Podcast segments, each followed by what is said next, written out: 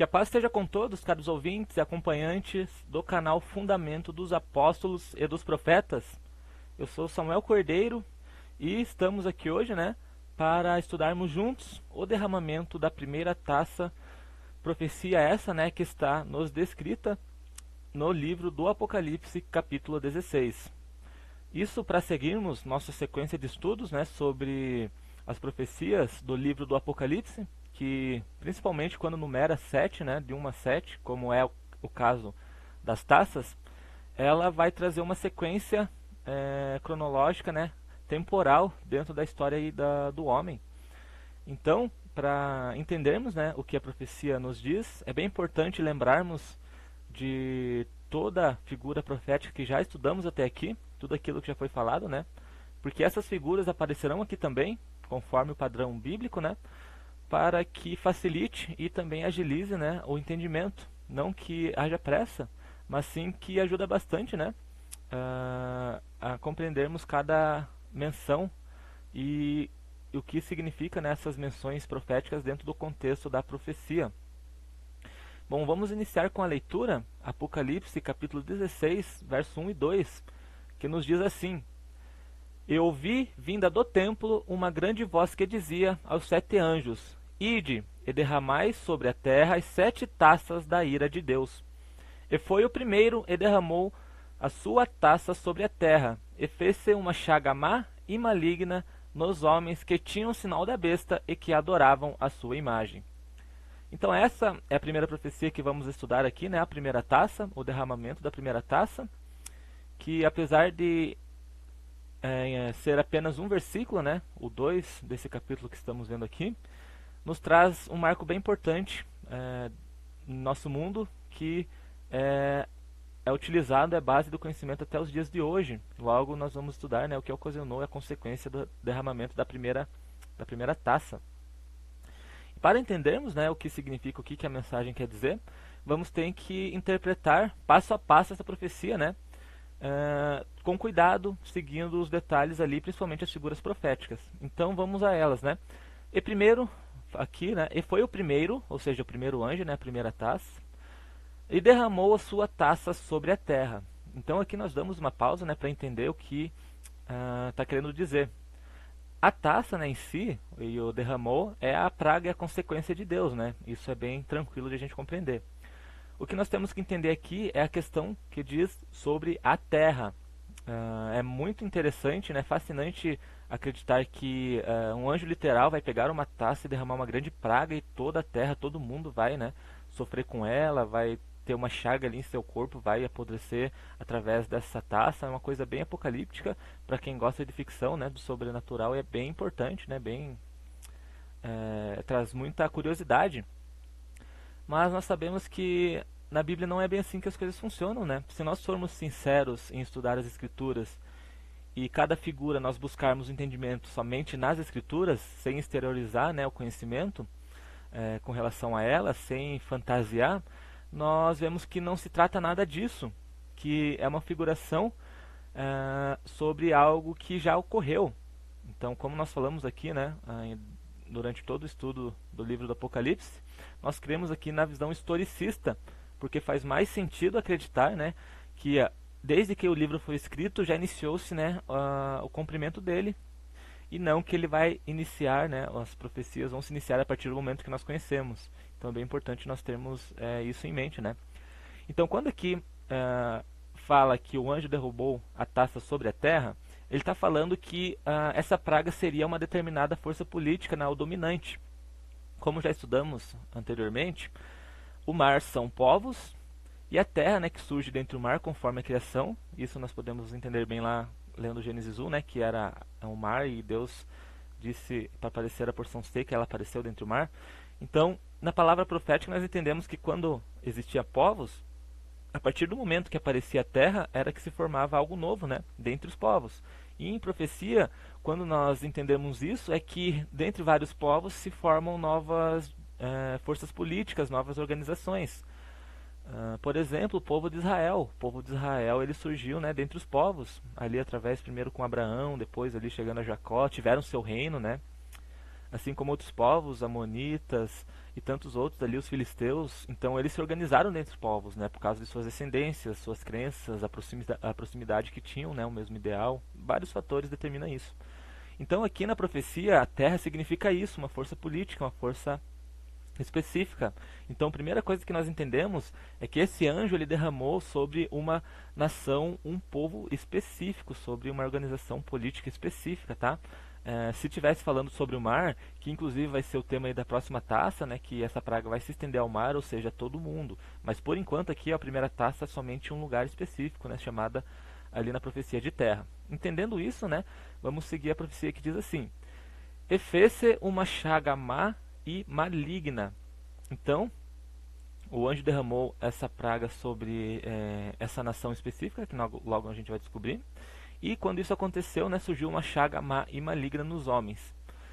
Então, vamos agora entender essa parte aqui do que se a profecia está querendo dizer com chaga má e maligna. Então, a chaga nós sabemos, né, literalmente, que é uma consequência ali na, na pele devido a uma podridão, a um ferimento, né, uh, uma úlcera talvez, isso no, na parte literal, né? Porém, se nós uh, estamos entendendo até aqui né, o que o Apocalipse quer dizer, nós sabemos que isso não é literal. Então não é algo que vai cair na, nesse povo e vai deixar eles todos machucados a visão ali dos homens, né? Que vai ser algo físico. E para nós entendermos o que quer dizer, como eu sempre digo, a nossa única base tem que ser as escrituras. Figura profética só se estuda dentro da escritura, tá? Não podemos ir além disso. Para as profecias, a única coisa que é extra escritura é somente a história, porque é o que aconteceu, né? São fatos. Então, a profecia ela harmoniza o estudo das escrituras e os fatos históricos. E sendo assim, nós vamos agora procurar na escritura o que pode significar uma chaga. E analisando as escrituras com cuidado, nós chegamos no profeta Isaías, que Deus falou muito, né, através desse profeta. E por ser um profeta já nos ajuda bastante a entender né, que ele tem, ah, as palavras de Deus através de Isaías tem muito, muita relevância para quem quer estudar as profecias. E uma dessas profecias, no capítulo é, 1 de Isaías, a partir do verso 2, ele nos traz algo interessante com relação às chagas. Né? Então vamos à leitura. Isaías 1, a partir do verso 2. Ouvi, os céus, e dá ouvidos, tu, ó terra, porque o Senhor tem falado. Criei filhos e engrandeci-os mas eles se rebelaram contra mim. O boi conhece o seu possuidor, e o jumento a manjedora do seu dono. Mas Israel não tem conhecimento, o meu povo não entende. Ai, nação pecadora, carregado de iniquidade, descendência de malfeitores, filhos corruptores, deixaram o Senhor e blasfemaram o Santo de Israel, voltaram para trás. Por que serias ainda castigados, se mais vós se? Toda a cabeça está enferma e todo o coração fraco. Desde a planta do pé até a cabeça não há nele coisa sã, senão feridas inchaços, chagas podres não exprimidas, nem ligadas, nem amolecidas com óleo. Então essa é a profecia que eu queria ler aqui para todos, para que possamos pegar aqui os detalhes que vai nos ajudar no entendimento lá do estudo das taças. Primeira coisa entender aqui o contexto em que Deus ele está falando uma profecia contra o povo de Israel, que eles não o conheciam, ou seja, né, eles esqueceram dos mandamentos de Deus. Para você não tem conhecimento, para você não ter conhecimento mais de Deus, né, para você abandonar Deus, é a partir do momento que você deixa de obedecer aquilo que ele mandou. E justamente isso é justificado aqui no verso 4, que diz: nação pecadora. O pecado, né, como o apóstolo Paulo bem nos ensinou, é a transgressão da lei. Está lá em Romanos, né? Muito fala sobre isso. O pecado é transgressão da lei. O povo carregado de iniquidade. E nós sabemos que iniquidade é o pecado, ou seja, transgressão da lei também. Descendência de malfeitores. O que torna malfeitor também é a transgressão da lei. Filhos corruptores. Corrupta, é, se corromper, né? mais uma vez fazendo clara, clara referência à transgressão da lei. Deixaram o Senhor, ou seja, né? abandonaram sua lei, blasfemaram o santo de Israel e voltaram para trás. Porque ainda sereis castigados, se ainda mais vos rebelareis?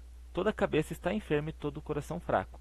Então nós entendemos aqui, né, parando um pouco nessa leitura, que a, o castigo de Deus ali, a palavra mal que esses homens receberam através do profeta Isaías, é justamente porque eles abandonaram os preceitos e as leis de Deus. Porque a partir do momento né, que Deus chama de nação pecadora, é, carregada de iniquidade, é, filhos corruptores deixaram o Senhor, e, ou seja, ele está dizendo que eles abandonaram a sua lei. E quem conhece a história de Israel né, sabe muito bem a, o contexto aqui que se encaixa essas palavras através do profeta Isaías, né? E, qual, e quão grave foram as consequências dessa desobediência, principalmente através da idolatria, né, transgressão ali dos primeiros mandamentos. Então, quando Deus fala isso, ele faz uma figuração bem interessante. Ó. Ele diz assim no verso 6: Desde a planta do pé até a cabeça não há nele coisa sã, senão feridas, inchaços, chagas podres, não espremidas, nem ligadas, nem amolecidas com óleo. Então aqui é, Deus está falando, né, que essa desobediência, na visão dele, né, para ele tornava esses homens é, podres, que não teriam coisas sãs, que eram inchados, chagas podres não exprimidas. É claro, isso não é literal. Esses homens, para quem o profeta Isaías estava falando, eles não eram assim, literalmente falando, eles não estavam ali podres de chagas. Eles é, simplesmente não obedeciam mais às ordens de Deus. E para Deus isso era como uma chaga podre, não exprimida. E isso porque eles mudaram né, ali a sua crença e começaram a praticar o pecado da idolatria. Então, o que, que a gente tira daqui de importante? A partir do momento que surge é, uma que surge algo, uma crença ou uh, a troca né, da crença original por outra, algo que bata de frente com a crença original de Deus, por exemplo, Deus fala para ser somente Ele como Deus, e aqui os israelitas estavam adorando outros deuses. Né? Então isso já é o contrário da lei de Deus, é uma, é uma lei, uma crença que ela é pagã. E isso o que, que para Deus ocasionava nos israelitas? É, para eles seria, era como se eles estivessem cobertos de chagas podres, não exprimidas, é, mas claro, reforçando aqui não de forma literal. Então, o que, que a gente começa a entender aqui? Voltando aqui para o livro do Apocalipse. Que a, a, quando o anjo derrama essa taça na terra, e isso ocasiona uma chaga má e maligna, o profeta que ele está falando que quando esse anjo derramou esse algo, isso se tratava de uma é, de um pensamento, ou seja, de uma crença que iria totalmente contra a, a crença de Deus, tá? E também contra a crença dessa nação que está especificada como terra. Então vou, vou falar aqui mais uma vez para ficar bem claro. Como essa praga ela é sobre a terra, ou seja, sobre essa nação, então essa chaga ela bateria de frente contra a crença dessa nação que é terra, por isso ela é má. E além disso, ela também bateria de frente com a crença nos preceitos de Deus, ou seja, ela é maligna também, tá? E para con concluir isso, né, e confirmar essa, essa essa interpretação da figuração bíblica, nós vamos ler aqui agora 2 Timóteo 2, que é 2 Timóteo 2, capítulo 2, é, a partir do verso, uh, deixa eu só localizar aqui,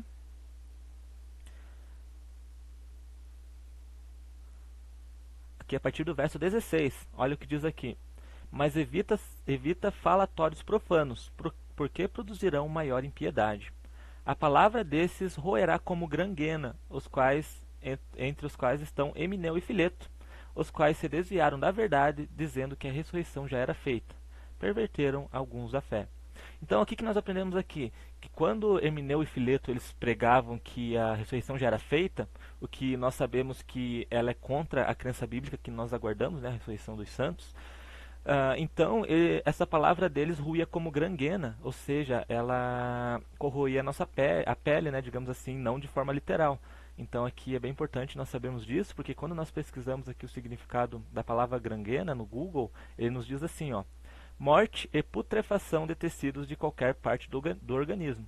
Ou seja, a granguena é algo bem parecido com chaga, tá? Então ali é questão de tradução, né? Mas se tivesse escrito chaga ali também não seria problema nenhum. Então o que, que nós confirmamos aqui? Que realmente algo que é uma chaga, né?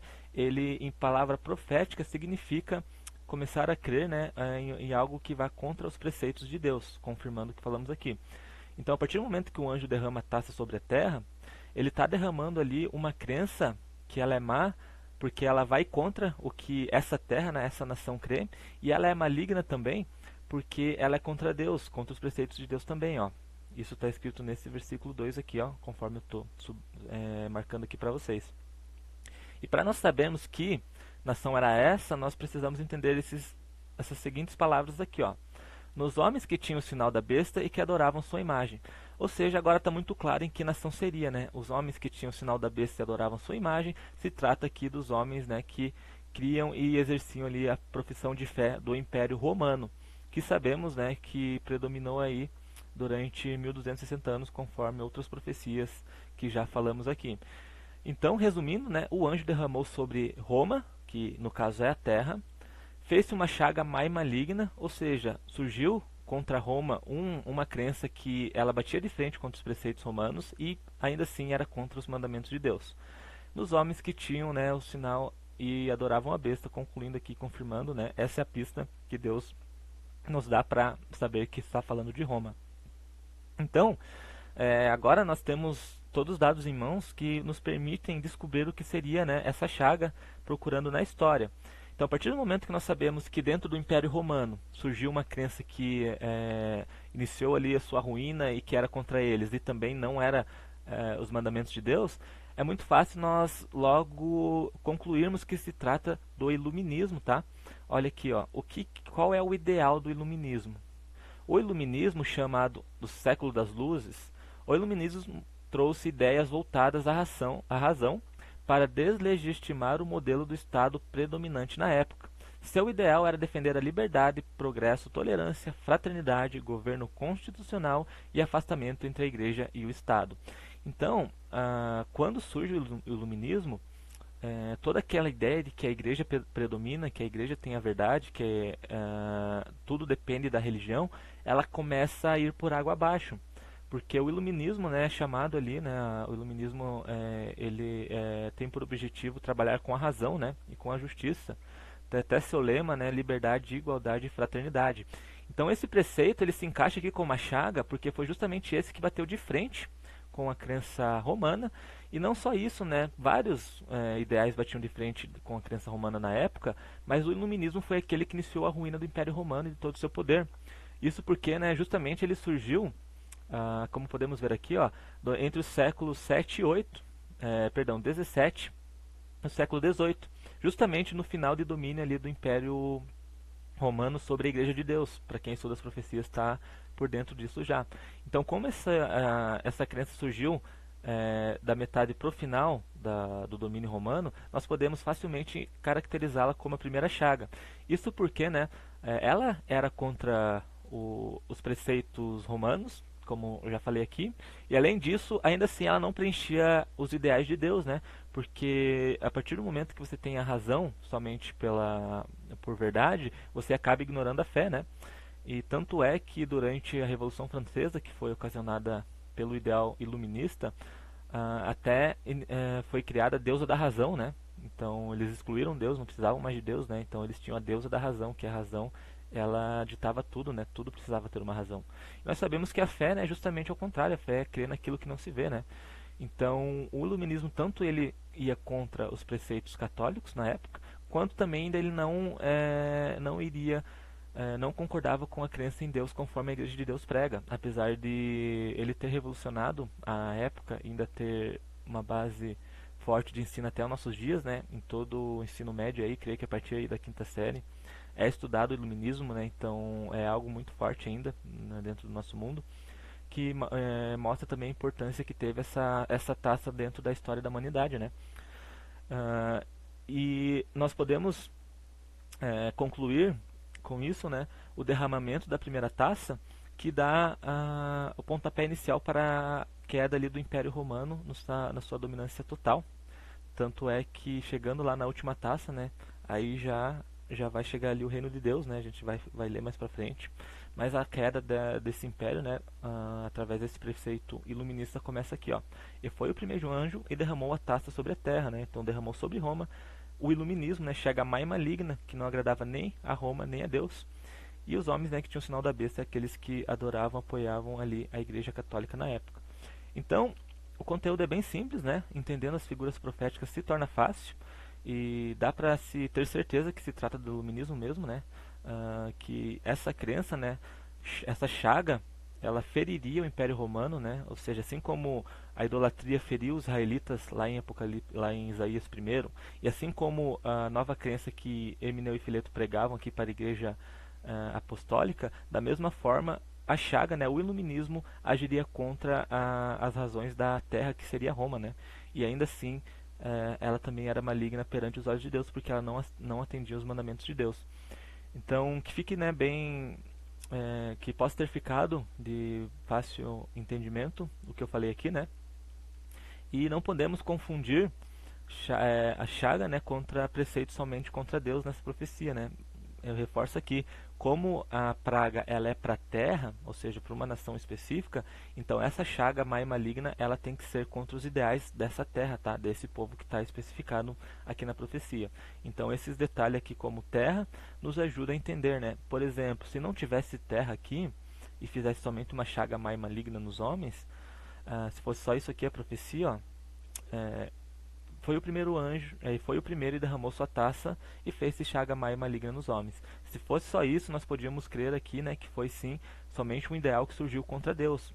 Mas quando ele denomina terra e que ela afetaria os homens que tinham o sinal da besta e adoravam sua imagem, então agora ela direciona, né, essa crença contra os homens de Roma, tá?